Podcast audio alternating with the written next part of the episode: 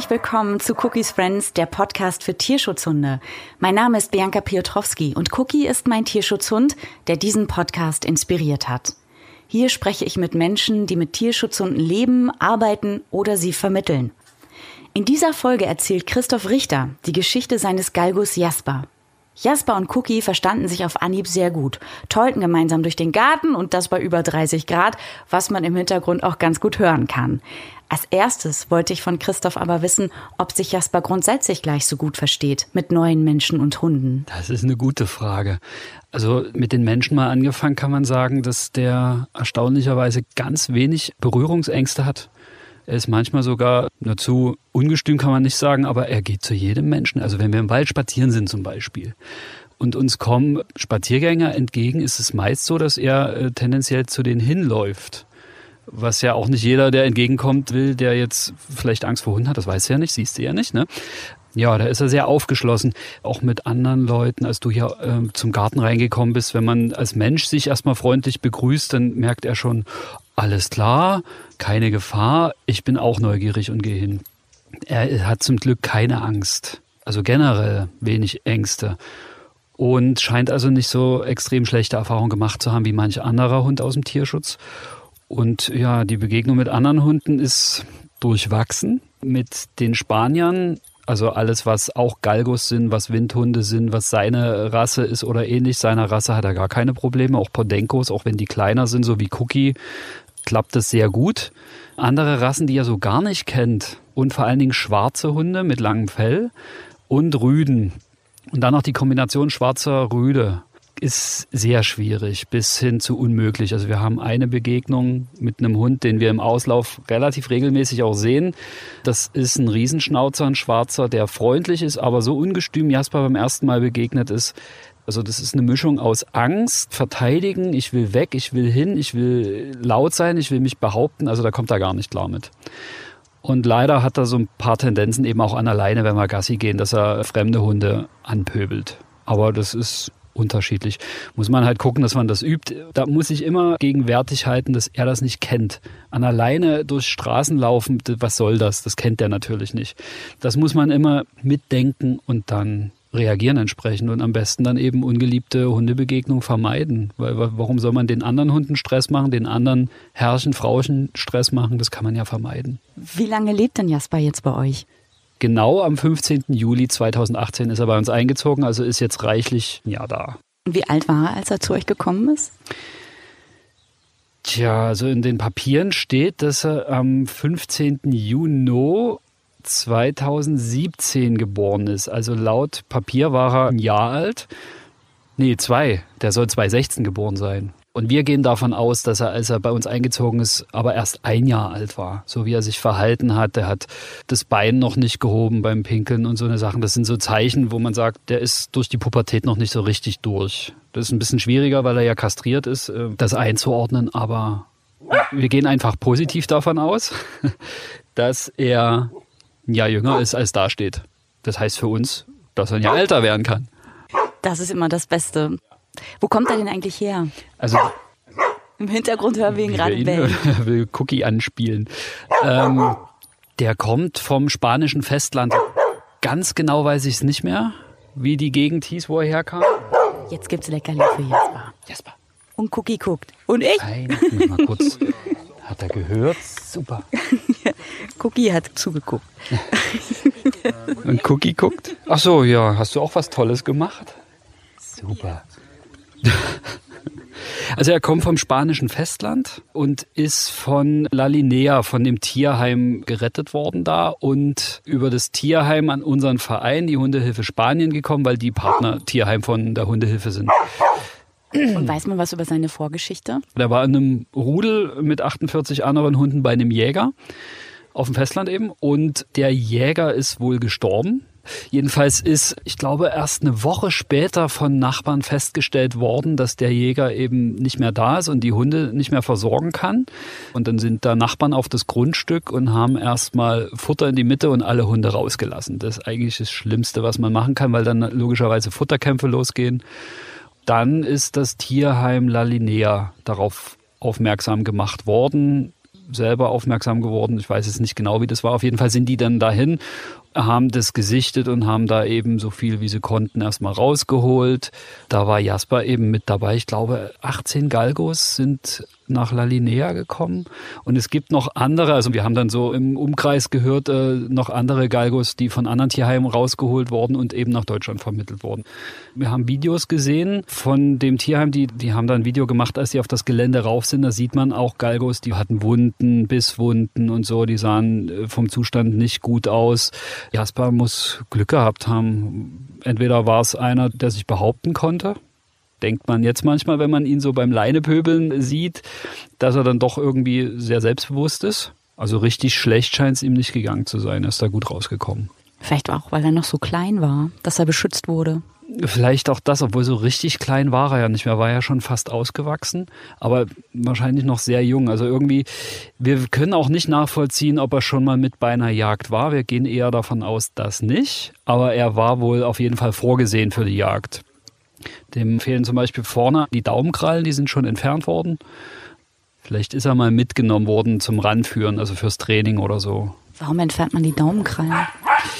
Damit die sich nicht verletzen beim Jagen. Also die, wenn man so eine Hasenjagd mal gesehen hat, also ich möchte das, das ist meine persönliche Meinung, das Jagen und Hasenjagd und so auch gerne in Anführungsstriche setzen, weil das hat nichts mit Nahrungsbeschaffung oder sonst was zu tun. Es geht um Geld, um Wetten und um Traditionen in Spanien. Also diese Kiste aufzumachen wäre sehr groß, aber wird hauptsächlich wohl entfernt, damit die sich da nicht verletzen, weil die steht stark raus, brauchen sie jetzt nicht zur Fortbewegung, verletzen sich da aber oft, also reißen die sich dann ab oder so und dann versuchen die wohl davor zu beugen, indem die amputiert wird. Also ja, im schlimmsten Fall einfach im Welpenalter direkt abgeknipst. Also da weiß nicht, ob da wirklich ein Tierarzt im Spiel ist, obwohl ich das alles nicht so genau weiß, deswegen vorsichtig sein will mit einer Äußerung. Ist er dann nach Deutschland gekommen, weil du ihn gesehen hast auf dem Video und gesagt hast, ich möchte ihn gerne in Deutschland haben oder war er hier in der Pflegestelle? Also er war in der Pflegestelle und die Geschichte, wie der Hund zu uns kam, muss man ganz anders aufziehen. Sie hat nämlich mit mir erstmal gar nichts zu tun, äh, lustigerweise. Also ich bin der Katzenmensch. Und meine Freundin Anja hat einen Arbeitskollegen, der hat einen Katzenwurf zu Hause gehabt und irgendwie kam das Thema auf, willst du eine Katze? Und, dann hat sie auf jeden Fall, meine erste Katze war ein Geburtstagsgeschenk, so ungefähr. Dann haben wir ja später noch die zweite dazu geholt, äh, weil die nicht alleine sein sollte und so weiter. Also ich völlig auf Katzen abonniert. Anja war schon immer ein Hundemensch, die hatte schon zwei Hunde und ich habe gesagt, ich könnte mir vorstellen, einen Hund zu haben. Für sie war klar, sie hätte gern irgendwann mal wieder einen. Vor reichlich zwei Jahren haben wir aber noch im Prenzlauer Berg in Berlin gewohnt. Da war das nicht möglich. Dann sind wir aber vor zweieinhalb Jahren nach Brandenburg rausgezogen, ins Grüne mit Garten und dann war die Möglichkeit gegeben, jetzt könnte man ja doch irgendwie einen Hund. Es sind so schöne Wege hier in den Rieselfeldern und so. Kann man herrliche Touren mit Hund machen. Dann war eigentlich nur die Frage, Hund mit Katzen oder nach den Katzen. Nach den Katzen hätte bedeutet noch locker zwölf Jahre warten im besten Fall. Naja, dann war ich eben bereit, erstmal so theoretisch, ja, das können wir ja probieren. Du kannst ja gucken, wenn du willst. Und da war das Thema irgendwie erstmal so offen, aber erledigt. Und Anja kam irgendwann, hat sie mir Jasper gezeigt. Und bis sie mir den gezeigt hat, ist auch eine Weile noch vergangen. Also sie hat ihn zufällig bei eBay Kleinanzeigen, hat sie ein Bild gesehen und sie hat nicht mal nach Hunden geguckt.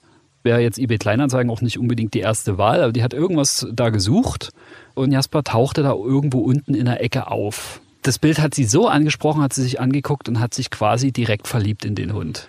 Hat sich dann nicht getraut, es mir zu sagen. Hat das eine Freundin erzählt. Und die Freundin war dann in der Schönauer Heide spazieren und trifft die Pflegestelle, wo Jasper dann angekommen ist, mit dem Rudel und Jasper ist dabei, wie die die erste Runde gehen und dann geht sie auf die zu und sagt, ist das der Jasper aus dem Internet? Das hat natürlich erstmal für Gelächter gesorgt und er hatte sich also aufgeklärt, dass das Jasper war und dann hat die Freundin Anja erzählt, ich habe Jasper getroffen, den musst du nehmen. Naja, dann hat Anja sich getraut, das mir zu erzählen. Er ist gleich bei uns um die Ecke. Die Pflegestelle ist zehn Minuten mit dem Auto weg von uns habe ich gesagt, ja, na gut, also wir können ja mal hinfahren, angucken. Und mir war dann schon klar, wenn da irgendeine Art von Funke überspringt, haben wir einen Hund. Naja, was soll ich sagen? Wir haben einen Hund. Wie war das denn, als ihr in die Pflegestelle gefahren seid? Vorweg kann man noch sagen, Tierschutzhund war für uns vorher kein Thema. Also nicht, dass wir ausgeschlossen hätten, einen Tierschutzhund zu nehmen, sondern es war uns nicht bewusst, wenn man einen Hund nimmt, wo soll der herkommen? Uns war erstmal nur klar, wir wollen einen Hund. Für mich nur so lose, für Anja ganz klar. Erstmal war uns das egal. Ne? Wir haben jetzt nicht gezielt ausgeschlossen und nicht gezielt gesucht nach einem Tierschutzhund. So, also der hat einfach gefallen und wir haben Ilka angeschrieben, die Pflegestelle, die zur Hundehilfe Spanien gehört, haben erklärt, wer wir sind, dass wir uns interessieren, haben schon ein bisschen Vorgeschichte mit reingebracht, weil wir ja irgendwie den Erfolg wollten, dass wir Jasper kennenlernen können. Das hat auch geklappt. Also die Ilka hat mich dann angerufen, wie wir im Nachhinein eben auch mitbekommen haben, war das so die erste Kontaktaufnahme, dass man schon mal am Telefon einschätzen kann, lohnt sich das überhaupt? Also die prüfen sehr genau, will ich damit sagen, was ich gut finde weil es ja darum geht, Hunde, die oftmals ein schweres Schicksal erlitten haben, wirklich an die richtigen Menschen zu vermitteln und nicht einfach nur zu vermitteln.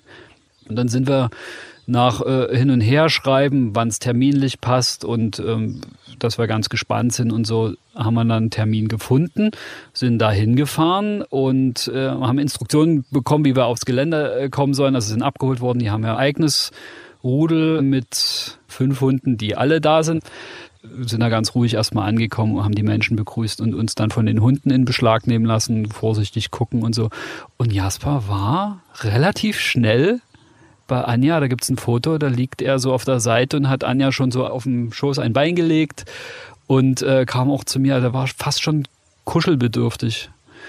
Ja, da in dem Moment, also als ich Anja und Jasper da so gesehen habe, ähnlich war mir schon klar.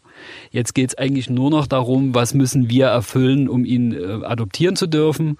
Können wir das? Was ist das für eine Veränderung und so weiter? Also der erste Eindruck für uns, Hund, Mensch passt. Aber wichtig für die Pflegestation war natürlich auch, wie schätzen die uns ein?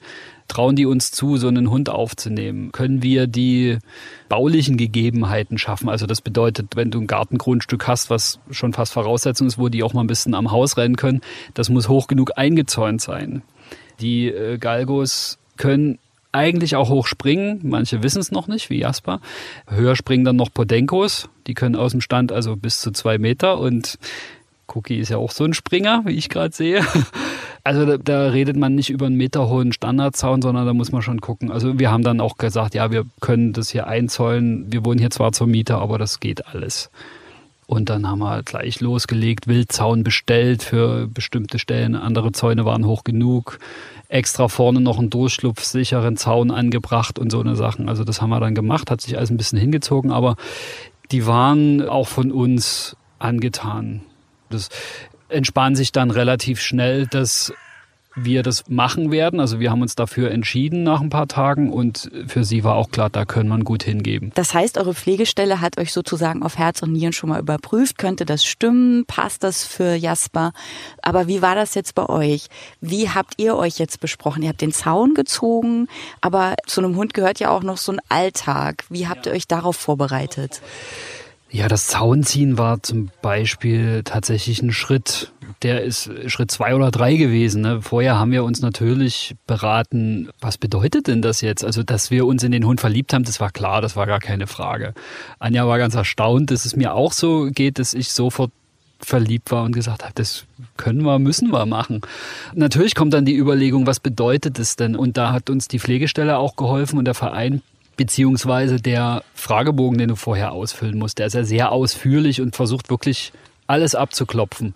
Und da ist uns klar geworden, okay, also acht Stunden oder neun, zehn Stunden, die wir manchmal außer Haus sind, ihn allein lassen in der Wohnung, kommt nicht in Frage. Geht nicht, wäre ein Ausschlusskriterium, wollen wir aber auch nicht. Wir holen uns ja nicht einen Hund und dann muss ja die Hauptzeit alleine bleiben, ist ja Quatsch. Also war klar, irgendwie muss es gehen. Gut, ich arbeite im Schichtdienst. Ich habe mal Tagschichten, mal Spätdienste, kann aber nie so richtig genau absehen, wann welcher Dienst kommt. Also so maximal vier Wochen im Voraus. Da war schon mal klar, weil Anja nur tagsüber arbeitet. Wenn ich Spätdienste habe, wird es im besten Fall so gehen, dass wir uns zu Hause die Klinke in die Hand drücken. Und ansonsten, wenn ich auch Frühdienst habe, kann Anja den Hund mit ins Büro nehmen. Das haben wir relativ schnell geklärt. Da hat sie eine komfortable Situation gehabt und konnte sagen, der kommt jetzt mit. Und hat natürlich die Mitarbeiter gefragt, ob sie ein Problem damit haben. Äh, hatte keiner ein Problem. Dann musst du das üben. Du kannst ja jetzt nicht einfach sagen, gut, den Hund, den nimmst du jetzt einfach mit ins Büro, das muss für den Hund ja auch cool sein. Also musst du das üben, äh, ihn ans Autofahren gewöhnen. Das haben wir schnell festgestellt, dass das am Anfang ein bisschen Thema war, dass er nicht gerne ins Auto eingestiegen ist. Und da kann man schnell ungeduldig werden, wenn man ran, so rangeht, der Hund muss das alles gleich können. Das war bei uns nicht so der Fall. Wir sind eher manchmal ein bisschen verzweifelt gewesen, weil wir es uns vielleicht einfacher vorgestellt haben oder manchmal den Eindruck hatten, wir tun ihm damit nichts Gutes. Er muss da jetzt aber durch. Das tat uns total leid. Dann ist man selber frustriert oder auch mal traurig oder, oder demotiviert. Nee, nicht demotiviert. Desillusioniert eher weil man sich das einfacher vorgestellt hat. Aber dann, dann kommt doch wieder irgendwann das Erfolgserlebnis und du merkst, okay, also es liegt nicht am Hund, hauptsächlich musst du an deiner Einstellung arbeiten. Und das ist, glaube ich, das Schwierigste, weil du erstmal die Einstellung finden musst. Also gerade bei mir, der nun wirklich überhaupt keine Berührungspunkte mit Hunden hatte, geschweige denn auf die Idee gekommen wäre, sich einen Hund zuzulegen, da muss man erstmal irgendwie sich drauf einlassen und das voll und ganz. Und wenn du das kapiert hast, wird das einfacher. Es gibt immer wieder neue Baustellen. Dann denkst du, jetzt funktioniert das mit dem Autofahren. Jetzt pöbelt der auf einmal an alleine. Dann hast du oft bei den Hunden aus dem Tierschutz die kommen an, sind erstmal eingeschüchtert von der Gesamtsituation. Die sind in einem anderen Land, das Klima ist anders. Dann leben die auf einmal ganz anders mit Menschen zusammen, als es gewohnt sind. Ne? Da waren die in Zwingern, da sind die mal gefüttert worden mit Trockenbrot, das war's. Das, äh, wenn keine Jagdsaison war, haben die den Menschen wahrscheinlich kaum gesehen, außer mal zum Füttern. Da ist der Kenner mit den Gassi gegangen oder irgend sowas.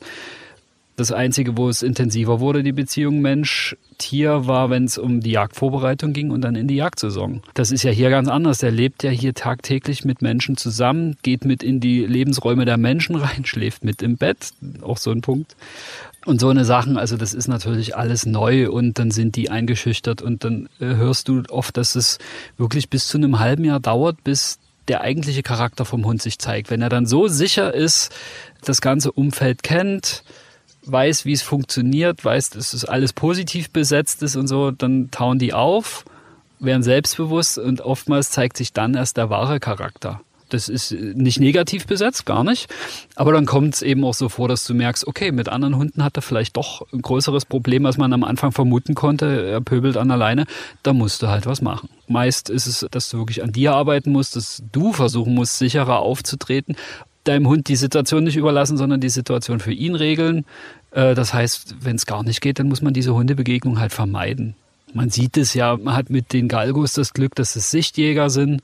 Das heißt, wenn du im Wald unterwegs bist und wild ist vielleicht ein Problem, dass er mal einem Hasen nachstellen würde oder einem Reh oder so, hast du den Vorteil als Mensch, du kannst versuchen, es eher zu sehen und dann abwenden, die Situation. Wenn du jetzt einen Jagdhund hast, der äh, total auf Fährte geht, hast du keine Chance, weil mit der menschlichen Nase ja, kannst du vergessen.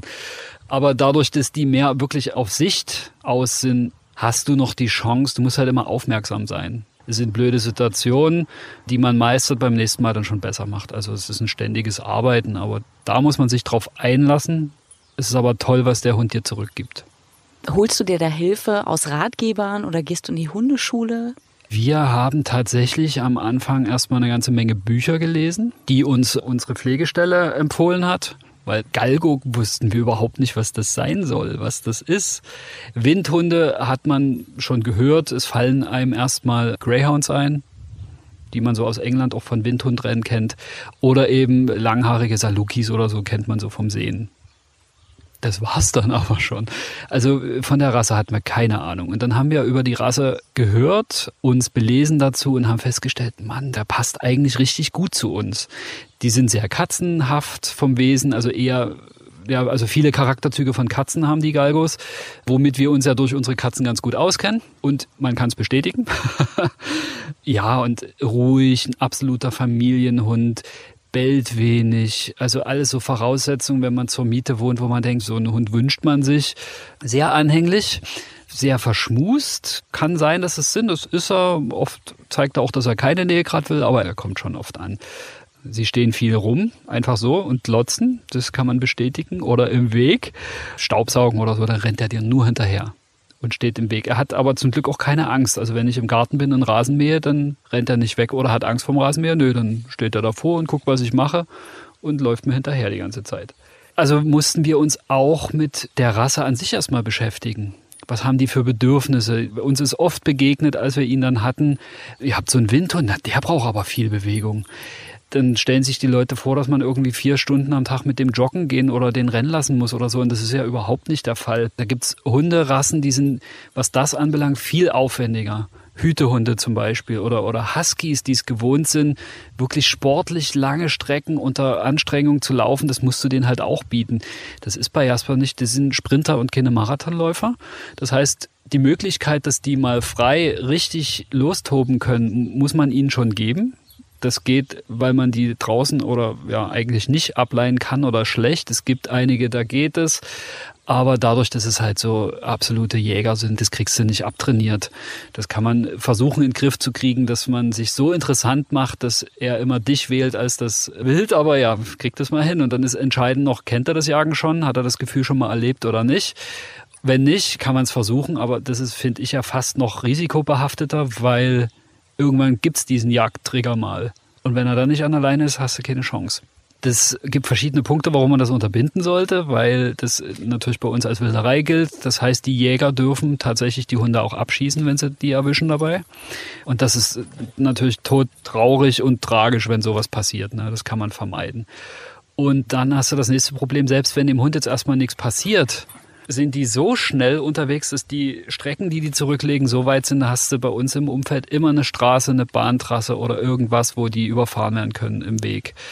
Dann kommt natürlich noch dazu, dass es für das gejagte, gehetzte Wild natürlich auch schlimm ist.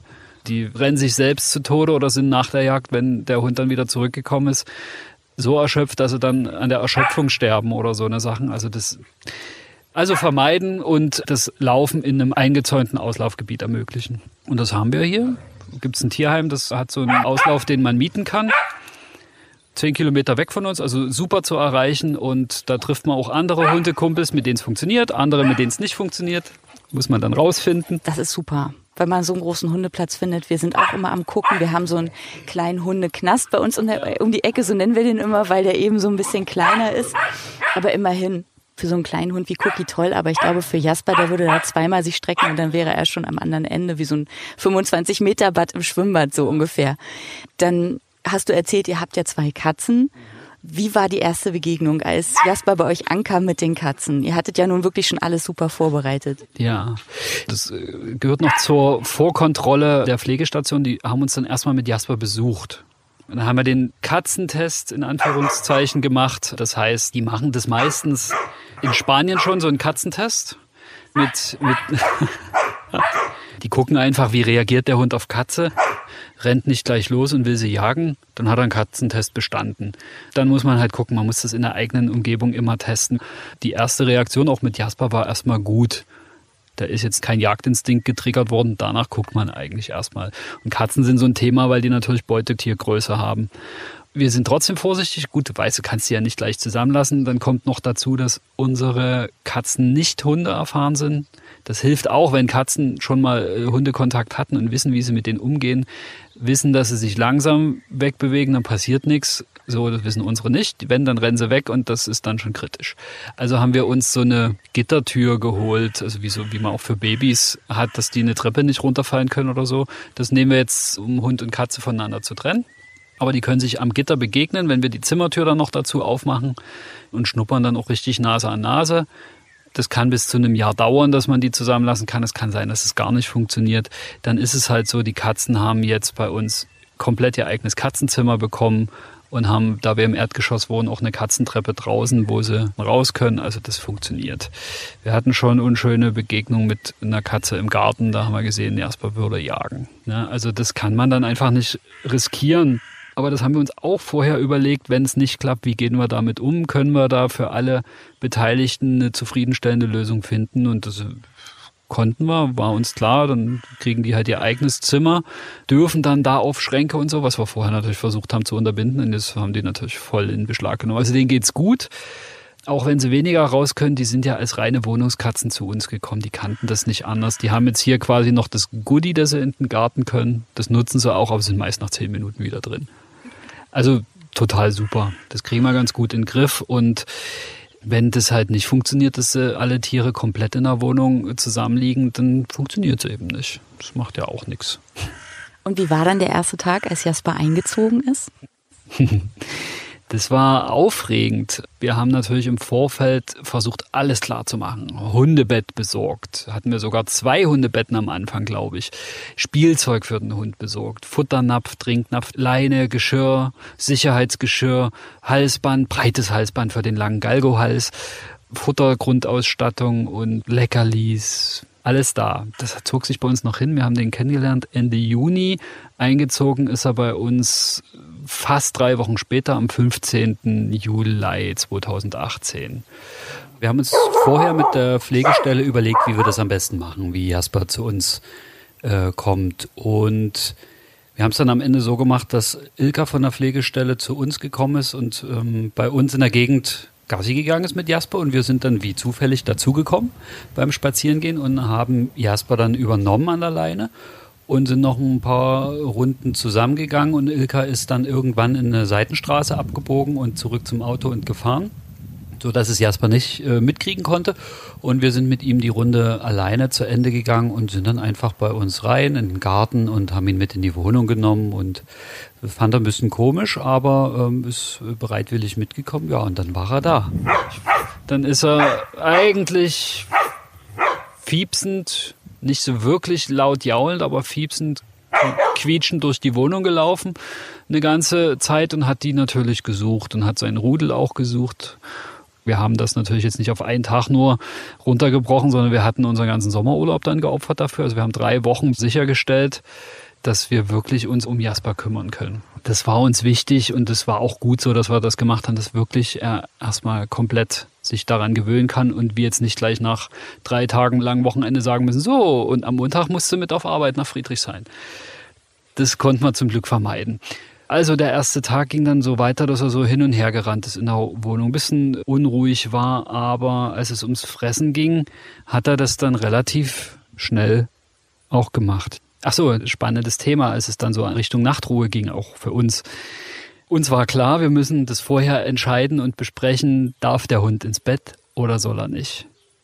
Und wir waren beide so, oh, naja, wenn er will, vielleicht will er ja gar nicht, aber wenn er will, klar, dann darf er. So. Die Frage hat sich in der ersten Nacht noch nicht gestellt. Äh, wir hatten so vor unserem Bett eine weiche Matte liegen, der hat die erste Nacht vorm Bett gepennt. In der zweiten Nacht sah es dann schon anders aus. Da hat er geguckt, ist er ins Bett hochgesprungen und wir beide haben uns angeguckt und haben gesagt, okay, das ist entschieden. Naja, und seitdem schläft er mit im Bett und immer unter die Decke und Körperkontakt so richtig Abends fängt es an, dass er erstmal bei Anja unter die Decke geht. Im Winter war es ganz besonders, weil Anja eine Heizdecke hatte und dem Hund natürlich im Winter kalt war, als heißblütigem Spanier. ja, immer schön unter der Wärmdecke. Bis ihm dann zu heiß wird, dann hat er sich rausgeschmissen. Irgendwann kommt er dann zu mir unter die Decke und ist den Rest der Nacht bei mir und früh dann der Kopf liegt so auf meinem ausgestreckten Arm. Das ist so süß. Wir können es uns gar nicht anders vorstellen. Jetzt ist Cookie in den Pool gegangen. Da kann man besser trinken, wenn man drin steht. ja, also war schnell klar und wir lieben das, dass der mit im Bett schlafen kann. Da baut man nochmal so eine innige Beziehung zu seinem Tier auf. Die Katzen durften das auch. Bei denen ist es halt nerviger, weil die früh um vier dann immer anfangen mit der Pfote ins Gesicht und ja, ja, Hunger. Das war anstrengend, aber Jasper ist ja eher so ein Langschläfer. Sei froh, Cookie ist Frühaufsteher und der darf ja auch seit der zweiten Nacht im Bett schlafen. Und der ist dann immer begeistert, wenn die Sonne aufgeht. Im Sommer ist ja. recht früh. Wobei mittlerweile kommt er dann, leckt am Arm, freut sich, dass der Tag beginnt. Und dann legt er sich aber auch noch mal hin. Also so bis halb sieben, ah, ja. sieben gibt er einem schon Zeit. Das ist aber nett. naja, Jasper hat jetzt irgendwie in den letzten Wochen angefangen, auch früher aufzustehen. Das Problem ist halt, wenn ich Spätdienst habe, dann bin ich im schlimmsten Fall um zwei, halb drei früh erst zu Hause. Meist irgendwie so kurz vor Mitternacht wenigstens. Dann hat er meistens mit mir bis halb zehn oder um neun wenigstens im Bett gelegen. Jetzt fängt er dreiviertel sieben schon an. Das ist für mich dann zu früh eigentlich. Aber das Gute ist, er zeigt halt wirklich an, wenn er muss. Und nicht nur so, also das hat dann schon Grund, wenn er aufsteht. So, also muss ich dann raus. Und dann ist aber auch immer was. Cookie räumt um. Cookie zerrt an dem Netz, das über den Pool gespannt war und zerrt es jetzt auch raus. Das er rollt auf. Ihn, dass da drin liegt. Super. Ja. ja. Macht er mit der Bettdecke? Umrollen. Na Jasper, was denkst du, wie der manchmal das Bett umdekoriert, weil irgendwas nicht so liegt, wie der Herr es möchte? naja. Sehr schön. Wie waren dann die ersten Tage mit ihm? Also ihr hattet euch extra freigenommen. Genau. Das war spannend, weil die erste Woche von unserem langen Urlaub war ich noch allein mit ihm. Da ist Anja noch arbeiten gewesen, genau. Naja, man hat dann erstmal versucht, den ganzen Tagesablauf herauszufinden, wie es so ist. Timing, wann ist eine gute Zeit, Futter zu geben. Eine gute Zeit heißt, eine Zeit zu wählen, die man mit allen Veränderungen, die man durch die Schichten hat und so im Arbeiten beibehalten kann. Weil wichtig ist ja für die Hunde, und das ist, glaube ich, dann egal, was das für eine Rasse ist, dass du so gut es geht im Alltag eine Regelmäßigkeit erhältst. Das geht natürlich nicht immer und am Wochenende ist eh schon anders. Aber dass man versucht, alles in geregelten, möglichst gleichen oder ähnlichen Abläufen zu gestalten. Das haben wir dann erstmal versucht rauszufinden, was das für uns heißt, was für uns eine gute Zeit ist, dass wir auch die Abstände einhalten können, dass wir nicht zu spät füttern und so weiter und so fort. Rausfinden, in den Garten gehen, wann, was machen wir für Runden, wie groß machen wir Spaziergänge. Dann mussten wir am Anfang warten, dass wir für den Hundeauslauf einen Schlüssel bekommen haben. Da gab es eine Warteliste. Ich glaube, wir haben vier Wochen gewartet auf den Schlüssel, dann hatten wir ihn schon und jetzt haben wir einen Jahresvertrag. Also jetzt haben wir den eigentlich sicher. Uns ist auch klar, dass wir das beibehalten wollen, weil es super ist. Das haben wir genau rausgefunden. Wie ist es für Jasper komfortabel, dass er erstmal ankommen kann? Dass er merkt, okay, da ist eine Routine. Das waren so die ersten Tage eigentlich. Achso, was wir festgestellt haben, Hundespielzeug viel umsonst gekauft. Ach, die Leine war jetzt noch nicht die richtige, dann müssen wir noch mal eine andere probieren. Na, die Pflegis haben so eine, okay, dann lassen wir uns da noch eine bestellen das Halsband ist schon so dreckig, wir bräuchten eigentlich eins zum Wechseln, dann holen wir da noch eins. Das Geschirr ist auch noch nicht so, dann holen wir da so. Wir haben einen Hund und mit Schleppleine, 10 Meter Leine, kurze Leine, Doppelleine, Sicherheitsgeschirr, noch ein Sicherheitsgeschirr, noch ein Sicherheitsgeschirr, Hundepullover 1, 2, 3, 4, 5, Regenjacke, Wintermantel. Also wir haben so viele Klamotten inzwischen für einen Hund, Wahnsinn. Aber das brauchst du natürlich alles. Gut, ob man jetzt fünf, sechs Leinen braucht, die das sicher nicht. Ähm, wir brauchen, haben einfach eine Weile gebraucht, um festzustellen, was ist für uns jetzt auch die gute Leine, die sicher ist, aber nicht zu schwer ist. Dann musst du mit Längen variieren und so weiter und so fort. Also da sammelt sich ganz schnell ganz viel Zeug an. Naja, natürlich, wenn man dann auch ein bisschen modisch noch guckt. Interessant ist, was jetzt die Hundeklamotten angeht, da haben wir dann tatsächlich erst so im Herbst, Winter, als es kälter wurde, angefangen, weil wir uns auch nicht vorstellen konnten. Aber es ist tatsächlich so, das liest du eben auch in diesen ganzen Ratgebern, dass die Galgos ab 10 Grad ungefähr anfangen zu frieren. Wenn die gerade aus dem Sommer kommen, geht es auch ein bisschen eher los schon. Der erste Winter ist für die halt hart. Dann musst du denen was anziehen, weil die sind, wenn die frieren, setzen die sich hin und gehen keinen Schritt weiter. Oder wollen im schlimmsten Fall nicht mal mehr raus. Und das geht natürlich nicht, also musst du gucken, wie du denen helfen kannst. Naja, das sind dann halt mit Pullovern oder so geht's dann. Oder Mänteln und so ein Zeug. Gibt's ja auch unendlich viele Sachen für die Windhunde. Da kann man auch gut Geld lassen. Und vor allen Dingen erstmal was finden, ja, also, was passt. dass ich Cookie alles anprobiert habe. Am hm. Anfang, das war ziemlich dämlich, aber wir haben es gemacht, haben wir Cookie ein Body nähen lassen. Da war aber ja. gerade erst gekommen, haben wir überhaupt nicht nachgedacht, dass der ja noch wächst. Das heißt, er war einmal in diesem Body unterwegs, ziemlich steifbeinig, so, was hab ich da an? Und ähm, dann viele, viele Jacken ausprobiert, zurückgeschickt, in den Laden gegangen, Jacke anprobiert.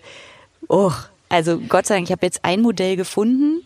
Super. Aber ja. da gibt's ja auch welche richtig so mit Fell. Und ja. es gibt Sommerfarben und Winterfarben für Hunde. Natürlich. Es ist irre. Was auch so schwierig ist, du hast Hersteller, die geben schon sehr genaue Angaben, wie du deinen Hund ausmessen musst und so. Und trotzdem war für uns erstmal schwierig zu kapieren, welche Länge ist denn jetzt genau gemeint und also da haben wir auch viel durchprobiert und dann irgendwann hat Anja sogar angefangen, selber Pullover zu häkeln. Das sind die schönsten. Da wird sie immer auch drauf angesprochen und nein, man könnte in Fertigung gehen.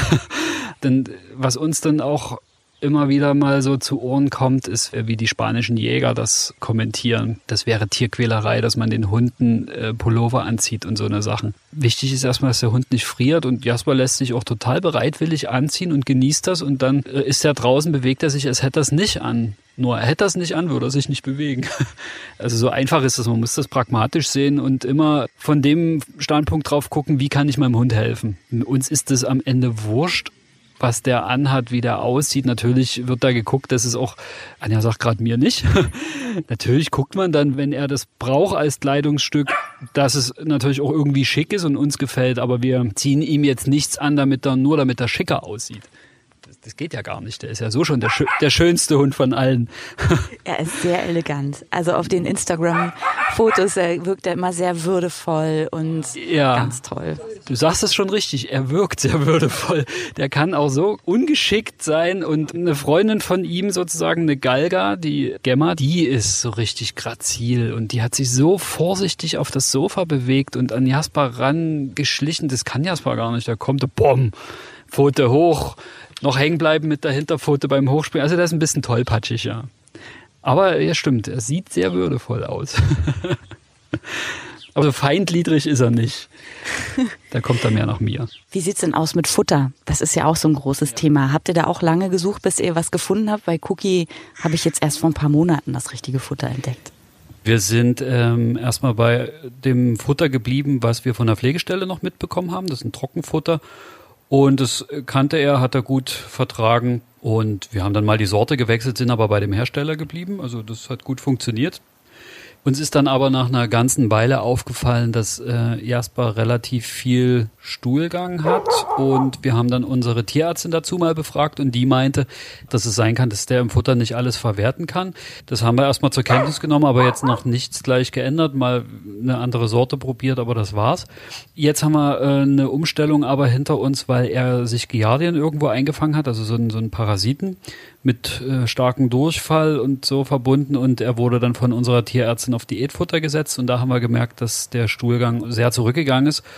Und äh, das war dann für uns ein Anlass, nochmal äh, genau zu lesen, Futterzusammensetzung und sowas ist gut. Anja hat dann eine Futtermarke gefunden, die, wo wir dachten, da lohnt es sich mal, das auszuprobieren. Und das haben wir dann gemacht, als wir das mit den Giardien äh, hinter uns hatten. Und es ist tatsächlich so, dass er das offensichtlich besser verwertet. So, gefressen hat er auch vorher das andere sehr gut. Und wir sind bei Trockenfutter auch geblieben, weil wir mit unserer Hundetrainerin jetzt ähm, so weit sind, dass wir mit einem Futterdummy trainieren, ähm, dass wir ein bisschen seine Aufmerksamkeit auf uns lenken können. Und da macht sich natürlich Trockenfutter besser. Der frisst alles super gerne. Also was er auch gerne mag, sind Melone, sämtliches Obst. Das ist ein bisschen problematisch, weil bei uns im Auslauf so viele Pflaumenbäume mit so kleinen Pflaumen stehen, da sind die Pflaumen noch unreif am Baum, fangen die Hunde schon an, die abzupflücken. Also wir treffen uns ja mit unserem Pflegirudel da zum Flitzen und Rennen nach wie vor. Die fressen auch alle die Pflaumen. In dem Auslauf ist so ein kleiner Hundeteich, wo Frösche drin sind und da hat Jasper schon Durchfall gehabt vom Wassersaufen an sich. Im Sommer heißt es immer Pflaumen fressen, Wasser drauf trinken. Na, da kannst du dir vorstellen, was da los ist. Wir haben dann letztes Jahr versucht, nur nach aller zwei Tage in den Auslauf zu gehen, damit sich der Hundedarm mal so ein bisschen beruhigen kann. Wahnsinn. Da muss man ein bisschen gucken. Also nicht so, dass es gar nicht verträgt. Er frisst es halt gerne, aber zu viel ist dann für dich als Mensch stressig. Wir haben auch die erste Durchfallerkrankung, die war bakteriell bei ihm, relativ früh gehabt und er hat selbst das angezeigt. Der ist dann unruhig geworden, nachts auch raus, aber hat vor der Wohnungstür gestanden. Da war er noch nicht lange bei uns. Also es wäre auch okay gewesen, wenn er das irgendwo in der Wohnung gemacht hätte. Hat er bis draußen ausgehalten. Und das war aber so schlimm. Wir sind am Anfang halbstündlich raus mit ihm. Der hat nicht einmal irgendwie in der Wohnung das. Ganz am Anfang hat er einmal in die Wohnung gepusht. Am ersten Tag, also müsste jetzt mich bei Anja rückversichern. Achso, und dann gab es mal eine Situation, das waren so die ersten Nächte, wo ich dann arbeiten gegangen bin, wo ich auf einmal nicht mehr da war für ihn so. Und ich komme dann nachts nach Hause und denke, warum ist mein Bett vorne am Fußende so kalt? Das ist nicht kalt, das ist nass. Und dann hat er dahin gepusht. Hat er einmal gemacht. Und dann auch nie wieder. Also der ist jetzt nicht so ein aus Protest pinkel ich dahin. Doch wo er es gemacht hat, wir hatten ein altes Sofa und das äh, hat er noch kennengelernt, da hat er auch drauf gelegen und das haben wir ausrangiert und haben ein neues bekommen. Und er hat natürlich zugeguckt, wie ich das abgebaut habe, rausgetragen, so, dann war die Fläche leer, hat er dahin gepusht. So nach dem Motto, so geht's ja wohl nicht. Naja, und dann einen Tag später war das Neue dann da, dann war alles okay, aber das kommt schon vor. Oder im ersten Urlaub, den wir gemacht haben, musste er erstmal in die Ferienwohnung oben. Da hat er auch richtig wirklich eine Wurst gemacht. Ja, muss er auch seinen Protest ein bisschen kundtun. Ja, ne? trotzdem ist er so ein toller Anfängerhund, weil er so unkompliziert ist. Der hat eigentlich nicht wirklich große Angst vor irgendwas. Wenn, dann ist er skeptisch oder vorsichtig, aber trotzdem siegt die Neugier. Aber dass es so richtig ängstlich wäre, Treppensteigen ist manchmal ein bisschen schwierig, aber im, als wir im Urlaub waren, hatten wir eine Ferienwohnung, die war im Dachgeschoss mit zwei großen Holztreppen. Die eine, die ging selbst mit Teppichbelegen drauf, aber die andere war so schmal und steil, dass der sich da nicht hochgetraut hat. Dann habe ich ihn halt getragen. Das hat er sich dreimal gefallen lassen, dann wurde es ihm zu bunt, dann hat er es doch lieber selbst probiert und dann ging das, dann war das kein Thema mehr. Also super, hat er echt gut gemacht. Und das sind so Sachen, wo wir wahnsinnig stolz sind und uns auch freuen, das so, so Erfolgserlebnisse und man freut sich auch über so kleine Sachen dass der kapiert, man kauft ihm hier eine Hundeliege für einen Garten, dass er ein bisschen eine Kühlung hat im Sommer, weil von unten Luft rankommt, dass der da auch kapiert, dass das sein Platz ist und so. Das, vielleicht ist es auch normal, ich weiß nicht, wir freuen uns darüber. Ich finde das auch schön. Ja, auf ja. jeden Fall. Ich habe Cookie jetzt auch neulich ein neues Hundebett gekauft, so mit einer kleinen Lehne, wo er dann seinen Kopf drauflegen kann. Und das findet er auch super. Also ich war ganz stolz, auch als er reingegangen ist. Ja, genau, ja. so eine Decke reingelegt. Und dann war ich glücklich. Ah, er liegt drin, toll. Wenn das funktioniert, ne? Mhm. Das auch annehmen und es ist gut. Klar, man wählt ja aus, sicherlich aus anderen Gründen aus, als der Hund sich irgendeinen Platz wählen würde. Oder dann steht da an der falschen Stelle, weil wir denken, da steht er für uns günstig. Man freut sich dann, wenn das alles klappt. Wir kennen das von den Katzen ja ganz anders. Guck mal, eine schöne Katzenhöhle. Kaufst du, stellst du hin, da wird einmal reingegangen, geguckt. Ja, okay, die steht steht jetzt da. Und dann interessiert die am Ende gar nicht mehr. Und dann musst du erstmal drauf kommen, stellst die woanders hin, dann ist es der Lieblingsplatz. Mhm. Da sind die ein bisschen komplizierter, die Damen. Wie ist es denn mit dem Tierarzt bei ihm? Bei Cookie ist das ja ein großes Thema. Wir waren jetzt gerade beim Impfen. Es war furchtbar für ihn. Da haben wir auch Glück. Angst hat er keine. Er ist ein bisschen ängstlich ist er schon, wenn wir da reingehen. Also er merkt schon, okay, da pöbelt er zum Beispiel aber andere Hunde auch nicht an, weil die Situation für alle so anders ist, dass die kapieren, okay, hier geht's gerade um ganz was anderes hat beim Reinlaufen bei unserem Tierarzt immer ein bisschen Problem, weil da Fliesenboden ist, aber dann muss ich ihn überreden, dann irgendwann geht's. Ansonsten ist er da äh, interessiert eher. Geht auch wie draußen äh, aufgeschlossen auf die Menschen zu, ob das jetzt Arzt ist oder Praxishelferin oder so. Wir haben wirklich einen tollen Tierarzt bei uns hier in der Ecke.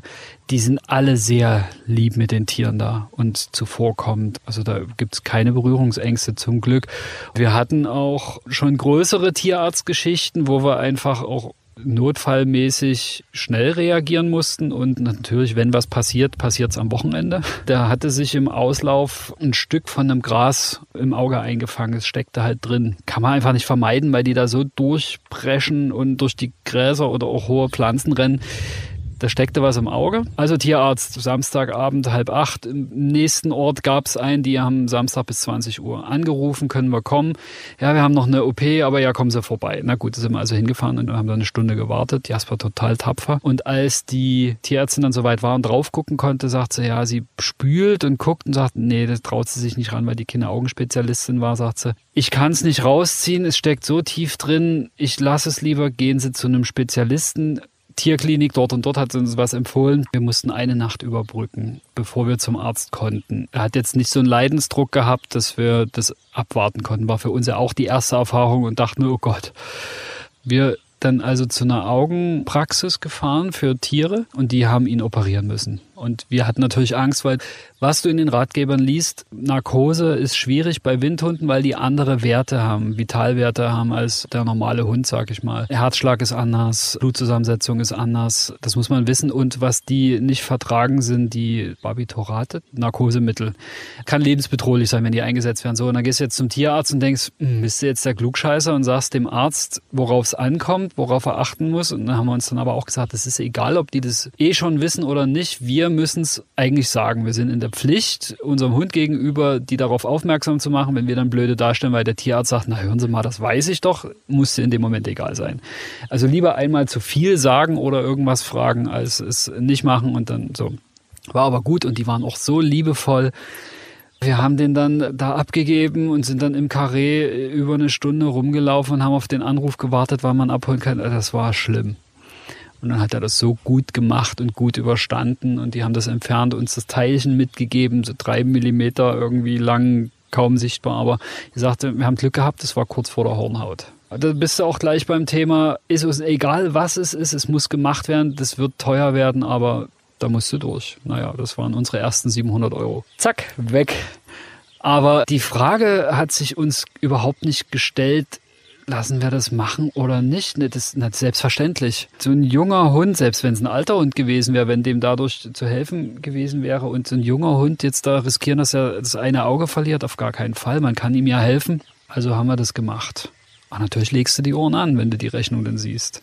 Und da haben wir dann auch drüber nachgedacht, wir sollten eine OP-Versicherung abschließen, weil wir hatten ja jetzt noch die Erfahrung mit Jasper zusammen, ist eine Hündin gekommen, Maler. Sie sind Geschwister, sagen wir einfach. Die war mit bei dem Jäger. Die ist gekommen und hat sich relativ schnell ein Bein hier gebrochen und hatte auch wahnsinnig hohe OP-Kosten und ist dann in die Pflegestelle, wo Jasper war, auch gekommen. Und da wussten wir, dass das sehr teuer sein kann und dass es sinnvoll sein kann, eine OP-Versicherung abzuschließen. Und das Tragische bei Maler war, die hatte dann irgendwie lange Tobeverbot. Das hat drei Monate gedauert, bis das richtig verheilt war. Und dann wurde die vermittelt und hat sich kurz darauf das zweite Vorderbein gebrochen. Die haben sich da auch total liebevoll gekümmert, die Familie, wo sie dann war und natürlich auch alles gemacht. Aber irgendwie war dann so, dass die OP-Versicherung das schon nicht übernommen hat, weil es der zweite Beinbruch war oder irgend sowas. Also selbst da bist du nicht davor gefeit, dass dir nicht geholfen wird dann. Ne? Du kannst die Versicherung abschließen und dafür Geld bezahlen und im Härtefall können sie trotzdem sagen, nö, oder die übernehmen es und dann fliegst du aus der Versicherung raus und kriegst nicht so schnell eine neue. Also wir haben bis heute keine OP-Versicherung abgeschlossen. Toi, toi, toi. also irgendeine Art von Vorsorge im Sinne von entweder eigenes Sparkonto für einen Hund für den Fall, dass was ist, oder doch eine OP-Versicherung. Irgend sowas werden wir jetzt zeitnah machen. Weil wie schnell sind da eben 1000 Euro weg? Und die haben wir jetzt nicht einfach so immer rumliegen. Ne, und wenn dann lass mal 1000 Euro reichen, nicht so ein Beinbruch, da kannst du mit OP schon von ausgehen, dass du 1000 Euro mindestens und dann hast du die ganze Nachversorgung ja, da muss man halt gucken. Also das ist sowas, äh, das haben wir daraus gelernt, nur noch nicht umgesetzt. Aber natürlich tun wir alles für Jasper. Das kommt gar nicht in Frage, dass wir da irgendwo Luft dran lassen das kann ich verstehen. Man macht alles für seinen Hund und ähm, nimmt natürlich auch viel Zeit auf sich. Also Cookie und ich, wir sind viel in der Hundeschule. Wir haben schon einige Kurse zusammen belegt. Jetzt im Moment macht er Hoopers Agility. Fällt oft aus jetzt, weil es so heiß ist und da will natürlich kein Hund sich bewegen im Sommer. Das ist klar. Aber im Grunde macht ihm das sehr viel Spaß. Ähm, wie ist das bei euch? Seid ihr auch in so einer Hundeschule? Macht ihr Hundesport oder wie löst ihr das? Also in der Hundeschule richtig sind wir nicht und Hundesport machen wir auch nicht. Ist ein bisschen rassebedingt, weil man den Galgos bedingt Sachen beibringen kann. Jasper ist sehr gelehrig, also der will lernen auch, aber so Agility oder so würde mit ihm, glaube ich, nicht funktionieren, weil er kapiert einfach nicht, was man von ihm will. Und die haben eine ganz andere Art der Bewegung. Man wird ihm zum Beispiel auch nicht mit ähm, der Cookie gräbt um. Cookie Buddel. Nein, Cookie. Komm mal hier. Naja. Man wird ihm jetzt zum Beispiel mit Fahrradfahren oder so nicht gerecht, weil die Bewegung ist zu gleichmäßig, zu eintönig und es ist bei weitem nicht schnell genug. Und ja, als Hasenjäger sprinten, Haken schlagen und so, das kann er am Fahrrad halt natürlich nicht machen. Deswegen muss man frei so. Aber was wir machen, wir haben uns eine Hundetrainerin gesucht, die uns helfen kann bei Problemen, denen wir nicht weiterkommen. Und zwar ist das Hauptthema das Leinepöbeln. Das ist für uns echt ein Problem, weil Jasper ja natürlich, wenn er mit zur Arbeit fährt bei Anja, ist er dann in Friedrichshain und da kannst du Hundebegegnungen nicht vermeiden. Da sein privater Bereich offensichtlich doch relativ groß ist, den er braucht an der Leine, so weit kannst du dir in der Stadt nicht aus dem Weg gehen. Oftmals sind eben die Menschen das Problem. Es kommt oft dazu, dass dir unangeleinte Hunde entgegenkommen und die Hundehalter nicht erkennen. Da kommt einer mit einem Panikgeschirr an einer relativ kurzen Leine. Selbstverständlich nehme ich meinen Hund dann auch an die Leine. Nee, also man muss damit rechnen, dass man immer irgendwie auf Konfrontation läuft und auf dem Raum kannst du dich nicht einfach immer umdrehen und mit deinem Hund woanders langgehen, da kommt schon der nächste Hund. Das heißt, da brauchen wir Hilfe einfach, um das irgendwie besser in den Griff zu kriegen, Jasper eine Sicherheit zu geben dass er sich auf uns konzentriert und eben nicht pöbeln muss. Das schaffen wir alleine nicht, weil wir die Signale nicht alle lesen können und da einfach zu hilflos auch sind, selbst drauf zu kommen. So. Also haben wir uns da jemanden gesucht, der Erfahrung damit hat. Wir trainieren da jetzt mit einem Futterdummy zum Beispiel als Jagdersatzspiel. Futterdummy ist so ein kleiner Sack, wo Futter reinkommt und mit einem Klettverschluss verschlossen wird und außen so ein Kunstfeld rum ist oder sowas. Das ist so annähernd irgendwie an, an eine Beute erinnert es geht halt darum, dass man in verschiedenen Schritten das trainiert, dass man dem Hund erstmal begreiflich macht, da ist jetzt dein Futter drin. Du musst es dir erarbeiten. Das klingt erstmal blöd. Warum muss denn mein Hund für sein Futter arbeiten? Der arme Hund. Das macht denen Spaß, weil die für eine Arbeit, für eine Tätigkeit belohnt werden. Das ist Kopfsache, das ist Konzentration. So stärkt man auch die Bindung zu seinem Hund. Also darum geht's ja. Du musst es schaffen, die Bindung zu verstärken, damit er auch in blöden Situationen erstmal guckt, was machst denn du, was gibst denn du mir vor, sozusagen. Und darum geht es, quasi einfach runterzubrechen. Das klingt jetzt auch toll, wenn ich das so sage und ich noch keine Hundeerfahrung hatte, aber letzten Endes geht es darum, das hinzubekommen, ist schwierig. Aber ich glaube, also der Schlüssel ist es schon dass jetzt nicht man den Hund bestraft, weil er andere anbellt oder so. Ja, warum? Das ist ja irgendwie logisch nachvollziehbar, warum er das tut. Man muss äh, versuchen, ihn abzulenken und äh, ihm was Cooleres zu bieten. So, und das mit dem Futterdummy ist so der Weg. Das gibt Hunde, bei denen hat unsere Hundetrainerin gesagt, bei denen funktioniert das dann so gut, dass die sich so auf das Ding fixieren, dass die beim Gassi gehen das im Maul haben und sich so freuen darüber, das tragen zu dürfen, dass andere Hunde, denen da begegnet wird, überhaupt kein Thema mehr sind. Ob das bei Jasper rassebedingt so klappen wird, wissen wir nicht, weil das jetzt nicht der typische Apportierhund ist. Aber umso größer sind die Fortschritte. Das klappt schon mal hier draußen, es klappt in der Wohnung, dass der das Ding wirklich bringt und nicht am Anfang hat er sich das geschnappt und wollte wegrennen damit.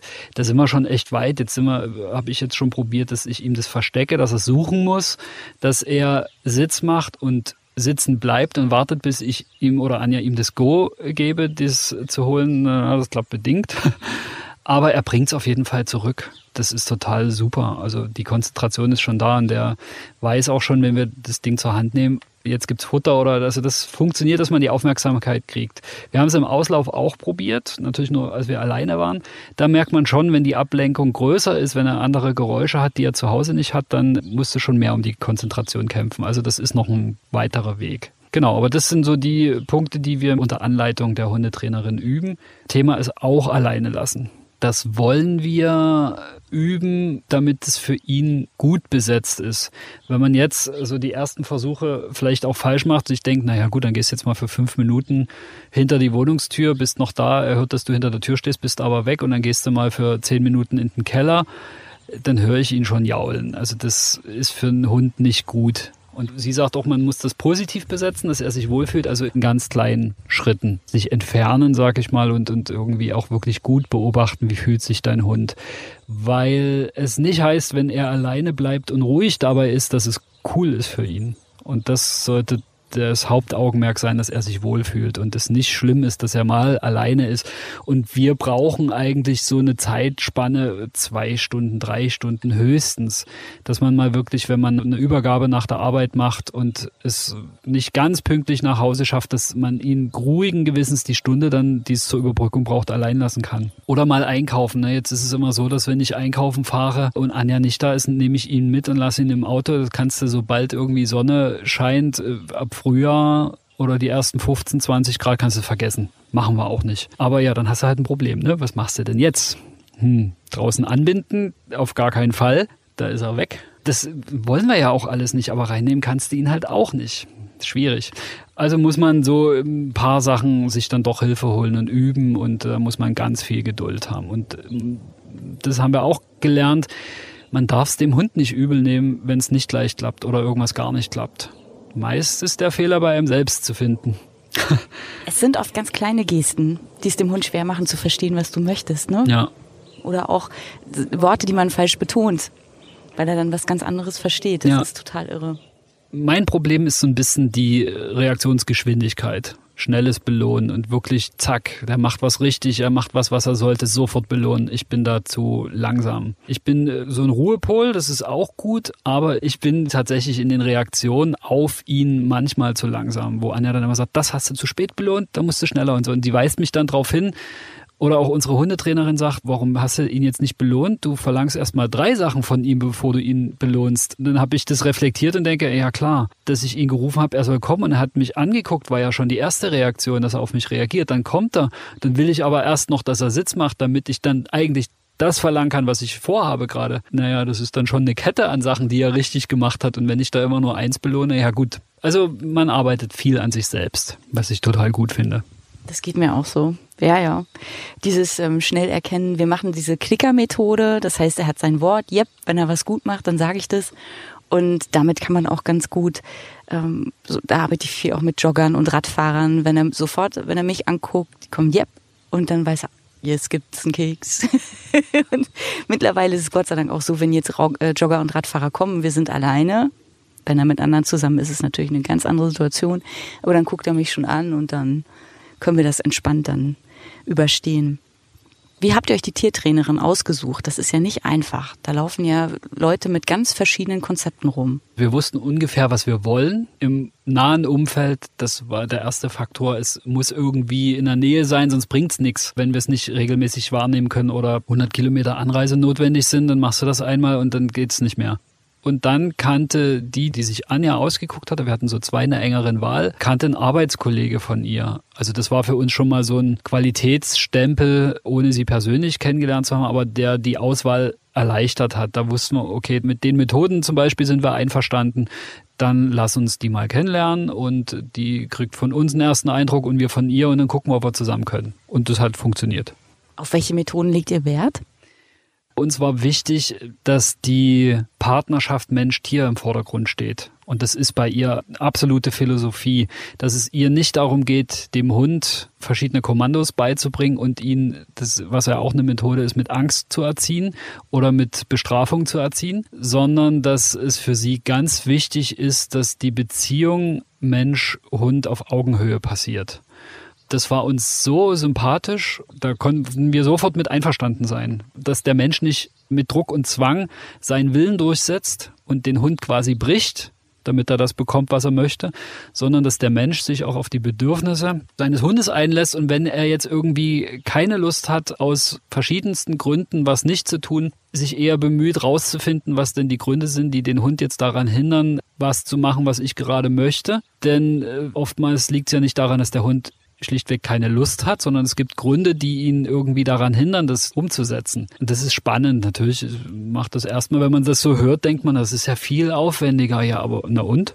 Am Ende ist es effektiver. Ne? Na klar, und es ist dir ja auch mehr geholfen, wenn der Hund sich auch wohlfühlt. Und es ist ja eine Zusammenarbeit. Es ist ja nicht, dass ich ihm vorgebe, was er machen soll und er macht's blöde nach. Es ist eine Zusammenarbeit. Es muss sich auch für ihn lohnen. Klar, ist logisch. Ne? Und wenn das langfristig funktionieren soll, ist das, denke ich, für uns ein guter Weg. Es gibt sicher auch andere Wege, das äh, für andere Rassen wieder anders. Aber irgendwann musst du dich halt für eine Sache entscheiden, mit der du gut klarkommst. Und für uns ist es eben diese Art und Weise. Oh, bei mir ist es auch so, also dass wir Cookie so erziehen, dass man guckt, warum macht er Sachen nicht? Aha, oft liegt es an mir. Genau. Und das ist, glaube ich, einer der schwierigsten Punkte, dass man Selbstkritik üben muss und das natürlich nicht gerne macht. Ja klar, man stellt selten gerne fest, dass man Dinge schlecht macht oder schlecht kann oder Fehler macht. Aber was soll es? Ich will ja, dass es besser wird. Wenn du damit anderen Menschen begegnest, dann äh, wie also ich erlebe es zum Beispiel so, wenn ich äh, mit Cookie ganz freundlich rede und wie vorhin, als wir versucht haben, ihm das Leckerli abzuluxen, weil Jasper natürlich seins viel schneller aufgefressen hatte und Cookie braucht ja immer so ein bisschen. Dann haben wir gedacht, damit die beiden sich noch ein bisschen beschäftigen, nehmen wir Cookies erstmal weg, er kriegt später wieder. War ich ganz vorsichtig mit ihm. Andere hätten da vielleicht, ja, ähm, ich, ich kann das zum Beispiel von, von Mitmenschen, die dann sagen, wie redest du denn mit deinem Hund? Ach, Eitital, erlebst du das auch, dass Leute das komisch finden? Also erstmal, wir reden mit Jasper auch so. Einfach, wir machen uns teilweise auch einen Spaß draus es ist lustig, klar, es ist so ein bisschen wie Babysprache, aber das funktioniert auch gut. Ich persönlich habe es jetzt noch nicht so festgestellt, dass ich komisch angeguckt wäre oder angesprochen wäre. Ich glaube, Anja passiert das öfter mal, weil die im Friedrichshain oder so die Begegnung halt mehr hat. Ansonsten meiden wir ja sowieso große Menschenansammlungen mit Hund die Begegnungen, die wir haben, sind bekannte. Also wenn wir jetzt bei der Langnasentour äh, dabei sind, das sind Menschen, die er so kennt und so, die reden alle ähnlich mit ihren Hunden, also so eine Wellenlänge. Also auf Unverständnis bin ich, was das Thema anbetrifft, noch nicht konkret gestoßen. Vielleicht mal ein bisschen ein Lächeln oder so, aber das, ja, das kann ich ab. Das ist ja super. Und wie ist es so mit dem Thema Tierschutzhund? Welche Reaktion hast du da erfahren, als sie erfahren haben, oh Mensch, der Hund kommt ja aus Spanien, von so weit her? Muss man oft erklären. Also gerade die Rasse muss man oft erklären, weil die nicht bekannt ist. Uns war es ja auch nicht bekannt. Gerade auf das Schicksal der Galgos im Speziellen weise ich in dem Zusammenhang immer hin, weil das ist inzwischen echt auch ein Anliegen für uns geworden und wir hatten auch davon vorher überhaupt keine Ahnung.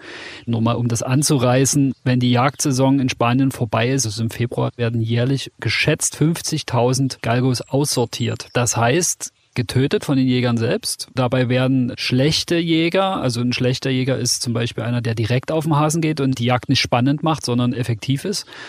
Die werden besonders grausam getötet, also werden bestraft noch mit dem Tod. Also ganz schlimme Sachen.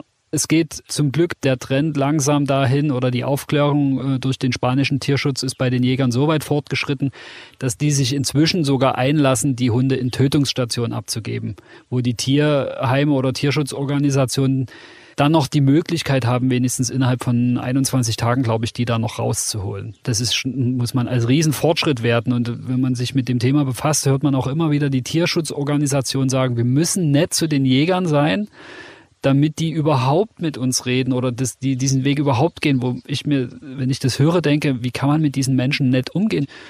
Also da lassen wir eigentlich keine Gelegenheit aus, Leuten, die interessiert sind, zu erklären, was dahinter steckt. Und viele sind schockiert und erstaunt, weil die davon noch nie gehört haben. Ähm, jetzt habe ich deine ursprüngliche Frage vergessen. Wie Leute reagieren, wenn sie hören, dass dein Hund aus dem Tierschutz ist? Positiv. Auf Arbeit gab es nie irgendwie eine komische Reaktion. Was aus dem Tierschutz aus Spanien? Wir haben doch selber genug Hunde im Tierheim. Sowas ist mir dort nicht untergekommen. Interessanterweise, wo mir das begegnet ist, war auf dem Amt in der Gemeinde, wo ich die Steuermarke für Jasper beantragt habe. Und die Mitarbeiterin hat gesagt, es gibt ja die Ansicht, warum müssen wir denn jetzt Tierschutzhunde aus dem Ausland zu uns holen? Wir haben doch genug selber in unseren Tierheimen. Und dann sagte sie, aber unser Chef hat diese Ansicht nicht. Tierschutzhund ist Tierschutzhund. Da ging es auch darum, dass wir für Jasper für das erste Jahr keine Steuer zahlen müssen, weil die Tierschutzhunde frei sind. Die hat mir aber diese bestehende Meinung ebenso gesagt. Das ist aber wirklich tatsächlich das Einzige, wo mir das begegnet ist und da eigentlich auch nur als zitierte Meinung und nicht als vertretene Meinung. Was wir nur immer sagen können, ist, dass wir es wirklich, wenn jemand darüber nachdenkt, sich einen Hund zuzulegen und kein Problem damit hat, dass es ein Tierschutzhund ist oder es jetzt kein reinrassiger Züchterhund sein muss, weil ich bei irgendwelchen tollen Veranstaltungen Preise gewinnen will. Wenn es darum nicht geht, sondern nur um die Liebe zum Tier, dann sind wir immer dafür, guck doch mal im Tierschutz. Wir würden jetzt nicht sagen, das muss aber ein Tierschutzhund sein. Es gibt ja genug äh, in Tierheim, das würden wir jetzt auch nicht sagen. Aber ähm, es lohnt sich da einfach zu gucken, weil da gibt es so viele tolle Tiere und gerade wenn man dann vielleicht noch Tiere mit einem schwierigen Schicksal irgendwie retten kann, warum sollte man es nicht tun? Man muss es nicht tun, aber es ist ein Blick, ist es auf jeden Fall wert, finde ich.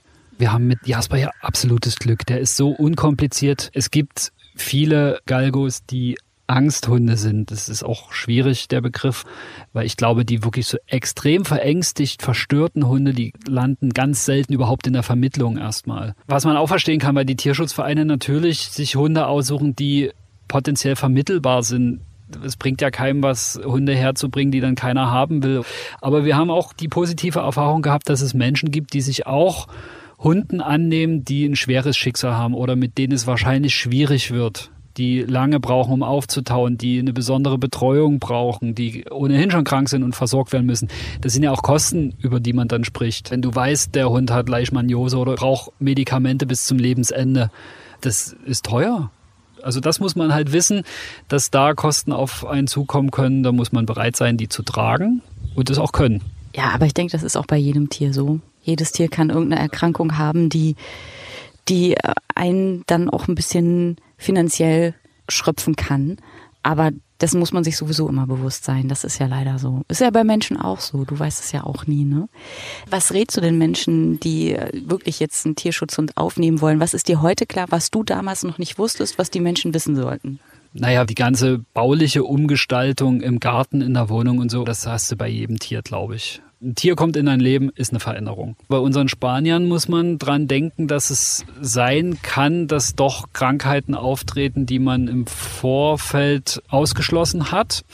Gerade bei Leishmaniose oder so, wenn du die Symptome feststellst, ist der Hund gut behandelbar noch. Das heißt, man geht da jetzt nicht unnötiges Risiko ein, indem man den zweiten Test weglässt. Und dann muss man auch sagen, ist nicht sicher, ob der Test auch wirklich aussagekräftig ist. Stichwort Leishmaniose. Wie sieht's denn da bei ihm aus? Hundertprozentig wissen wir es nicht. Der Test, der in Spanien gemacht wurde, der ist negativ gewesen, also ist negativ getestet worden. Den haben wir und es wurde empfohlen, nach sechs Monaten den Test in Deutschland dann nochmal nachzuholen. Wir haben uns auch in Absprache mit unserem Tierarzt aber dagegen entschieden, weil wir uns sagen, wir testen erst, wenn wir wirklich Symptome sehen. Kommen wir nochmal zum Anfang. Ich finde ja die Fotos von Jasper auf Instagram so toll, Jaspers Abenteuer. Da hast du mir erzählt im Vorgespräch, dass ihr einen Kalender gemacht habt, um auch etwas für Hunde im Tierschutz zu tun. Das war eure Idee, da mitzuhelfen. Ja, das stimmt. Also die Idee, den Kalender zu machen, kam nicht ganz von uns, sondern unsere Pflegis hatten vor ein paar Jahren so einen Kalender gemacht für ihren Verein oder hatten jemand, der das gemacht hat. Und dem haben unsere Hundebilder eben auch gefallen und haben gefragt, könnt ihr da nicht einen Kalender machen? Also haben wir das gemacht und haben dann so gesagt, das ist doch eigentlich eine tolle Sache, die Hundehilfe Spanien mit Fotos zu unterstützen. Das ist halt ähnlich wie bei dir. Wir haben geguckt, wie können wir helfen. Wir wollen gerne helfen. Was können wir gut? Womit können wir einen Beitrag leisten? Das ist das Fotografieren. Also die Hundehilfe Spanien, die organisiert ja einmal im Monat die sogenannte Langnasentour. Das heißt, da treffen sich zumeist über die Hundehilfe Spanien vermittelte Hunde, Langnasen, also Galgos, Windhunde, Podencos. Ist auch Cookies-Format dabei, da sind auch ganz andere Hunde dabei. Aber das ist immer ein gutes Treffen und da wird im Umkreis Berlin-Brandenburg immer eine schöne kleine Wanderrunde, so sechs, sieben, acht Kilometer gesucht. Da trifft man sich und geht dann gemeinsam mit den Hunden drei Stunden durch den Wald, am See entlang, wo auch immer. Da fotografieren wir beide jetzt immer mit seit der ersten Tour, seit wir mit Jasper dabei waren. Die Fotos kommen immer gut an, die stellen wir allen zur Verfügung. Jeder kann mit den Bildern machen, was er möchte, die irgendwo bei Instagram posten, Facebook, was auch immer. Da sind wir völlig, also wir verschenken die Bilder dann quasi.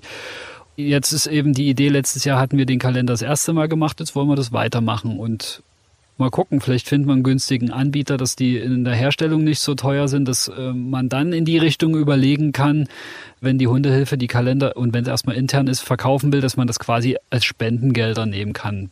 Was nicht funktioniert, wenn die Herstellung von einem Kalender 30 Euro kostet. So, aber vielleicht kriegt man das irgendwie so günstig, qualitativ noch gut, dass man da irgendwie einen Mehrwert rausziehen kann. Das wäre ja toll. An sich ist es aber überhaupt schön, die ganzen Hunde dann zu wissen, dass die in sämtlichen Wohnungen im Kalender hängen.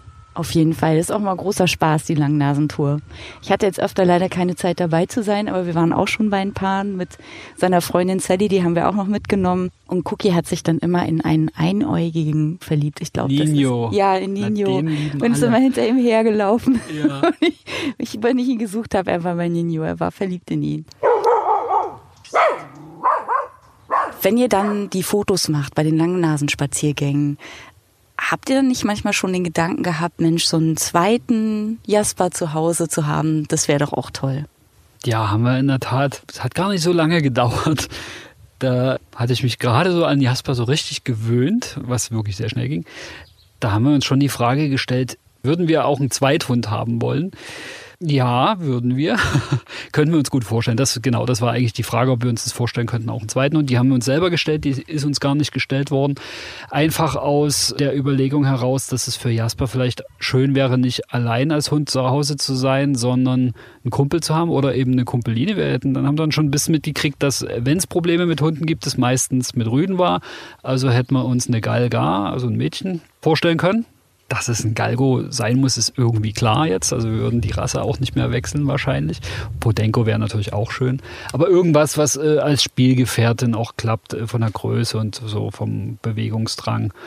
Weil wir eben auch dran dachten, das Thema allein bleiben, das würde uns dann, wahrscheinlich würde es dem Hund helfen, wenn er noch einen Kumpel hätte, dann klappt das besser bei unserer Pflegestelle kam dann die Gemma, also auch eine, sehr süße, auch gestromte Galga. In die haben wir uns auch total verguckt. Die war aber sehr ängstlich, am Anfang total scheu. Also wenn man da schon den Arm schnell hochgerissen hat, hat sie sich schon weggeduckt und wollte weg. Also sehr ängstlich. Die ist jetzt ganz schön aufgetaut. Es stand dann irgendwann die Frage im Raum, würdet ihr gerne mal adoptieren oder nicht? Und wir konnten uns das gut vorstellen und dann hing das aber bei mir am Arbeitgeber, weil dafür klar war, okay, dann muss ich auf Dauerspätdienst gehen. Aber es ist eben nicht hundertprozentig zu garantieren, nur noch im Spätdienst zu arbeiten. Und selbst wenn du dann mal ein, zwei Wochen hast, wo es nicht klappt, dann hast du halt ein Problem. Ne? Also das konnte man nicht ruhigen Gewissens und wir haben echt richtig mit uns gerungen, ob es nicht doch irgendwie geht. Haben dann aber aus Vernunftgründen und eigentlich auch für den Hund uns dagegen entschieden jetzt ist Gemma in der Pflegestelle geblieben. Also wir sehen sie halt immer noch und Jasper hat sie auch und das ist total toll. Wir haben die Möglichkeit, sie nach wie vor zu sehen. Aber das Thema Zweithund ist für uns nicht abgehakt. Dann müsstet ihr euch ein neues Auto kaufen. Dann müssten wir uns noch ein neues Auto. Ja, genau. Das kann man noch eigentlich zu dem Punkt nehmen. Veränderung. Was verändert sich alles, wenn ein Hund einzieht? Man muss sich darüber im Klaren sein, dass man sich gegebenenfalls ein neues Auto kaufen muss. Wir sind tatsächlich nicht die einzigen, die sich mit einem neuen Hund ein neues Auto zugelegt gekriegt haben. Das haben wir dann, man ist natürlich dann in diversen Hundegruppen bei Facebook und so. Gibt es etliche, die ein neues Auto anschaffen mussten, weil das Platzangebot vom alten nicht mehr da war. Und bei uns ist das Problem, Anja muss einen Hund ja mit ins Büro nehmen können. Sie fährt selber aber ein Smart. Ja, den, wir haben das probiert. Der passt theoretisch auch rein in den Smart. Aber als relativ großer Hund mit sperrigen Beinen mag er das nicht so. Also braucht mir ein Auto. Ich hatte damals noch so einen großen Charan, also so ein, so ein Van. Der war viel zu groß, dass Anja den hätte bewegen wollen und die muss dann auf Arbeit ja einen Parkplatz auch kriegen und eine Ausnahmegenehmigung und so weiter für Parkzonen. Mit so einem großen Auto kriegst du die einfach nicht. Also haben wir uns einen Kombi gekauft, der für beide okay ist und vor allem für Jasper okay ist. Aber der ist vom Kofferraum, wäre da schon für einen Zweithund fast zu klein. das nächste wäre also der VW-Bus. Ja, das sowieso. Das Urlaubsmobil, eh gut. Ja. Wo fahrt ihr hin in Urlaub immer mit ihm? Immer kann man noch gar nicht so sagen, weil wir tatsächlich, dadurch, dass ich jetzt erst seit letztem Jahr in einer Festanstellung bin, damit Planungssicherheit habe, selber privat noch nicht viel zusammen Urlaub gemacht haben. Also da haben wir noch keine Urlaubsroutine, wenn man so will. Und unser erster Urlaub war, wir gucken jetzt natürlich nach Hundeurlaub, war im Januar. Ich bin zu meinem 40. Geburtstag abgehauen. Haben gesagt, da wollen wir keinen sehen. Und da haben wir richtiges Glück gehabt. Da gibt es irgendwo im Mecklenburg-Vorpommern so einen großen Hof. Die haben Ferienwohnungen, ich glaube fünf oder sechs Stück, alles auf Hunde ausgelegt. Sogar mit einem riesigen eingezäunten Auslauf extra auch für Windhunde, also super Voraussetzung. Und wir hatten durch Zufall dieses ganze Grundstück für uns allein. Da war kein Gast, es waren keine Angestellten da, weil die viele Krankheitsfälle hatten.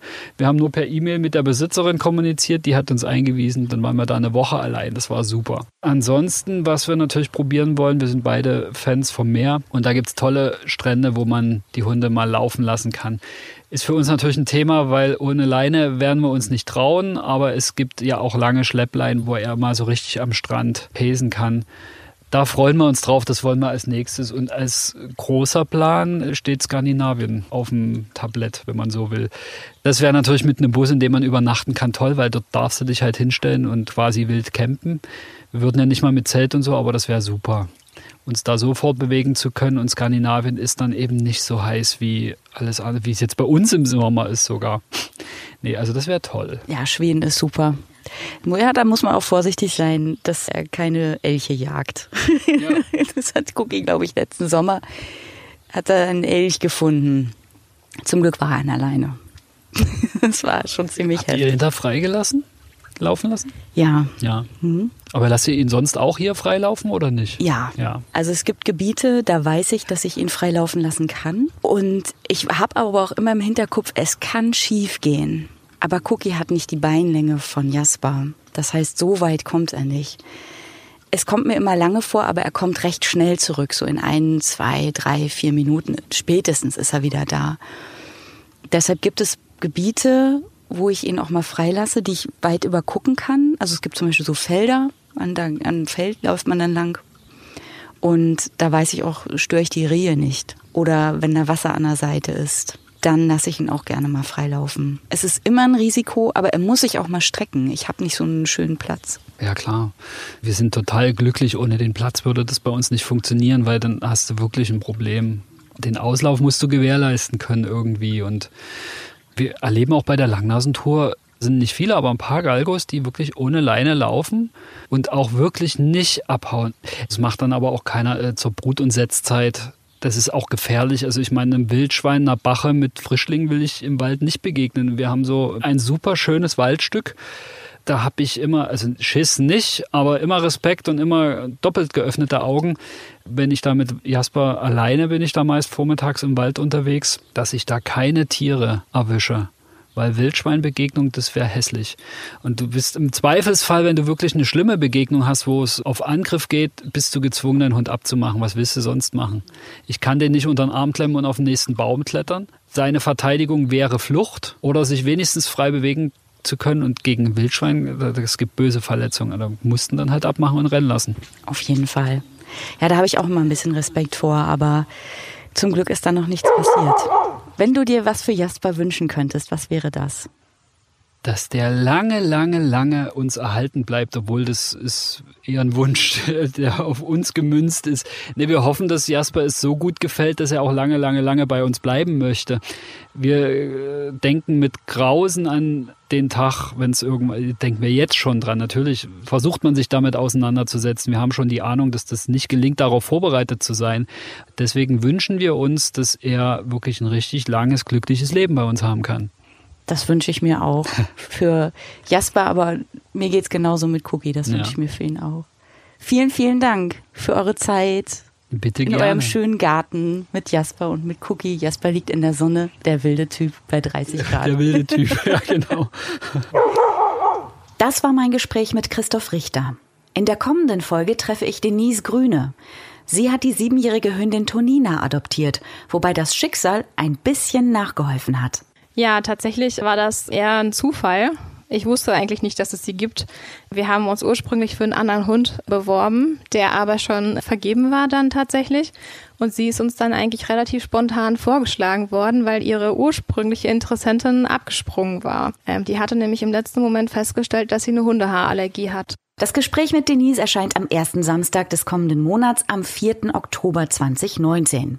Wenn du Feedback loswerden möchtest oder die Geschichte deines Tierschutzhundes erzählen willst, dann schreib mir an cookies-friends at posteo.de oder schick mir eine Nachricht über das Instagram-Profil Cookies Friends Podcast. Bis dahin, wir hören uns.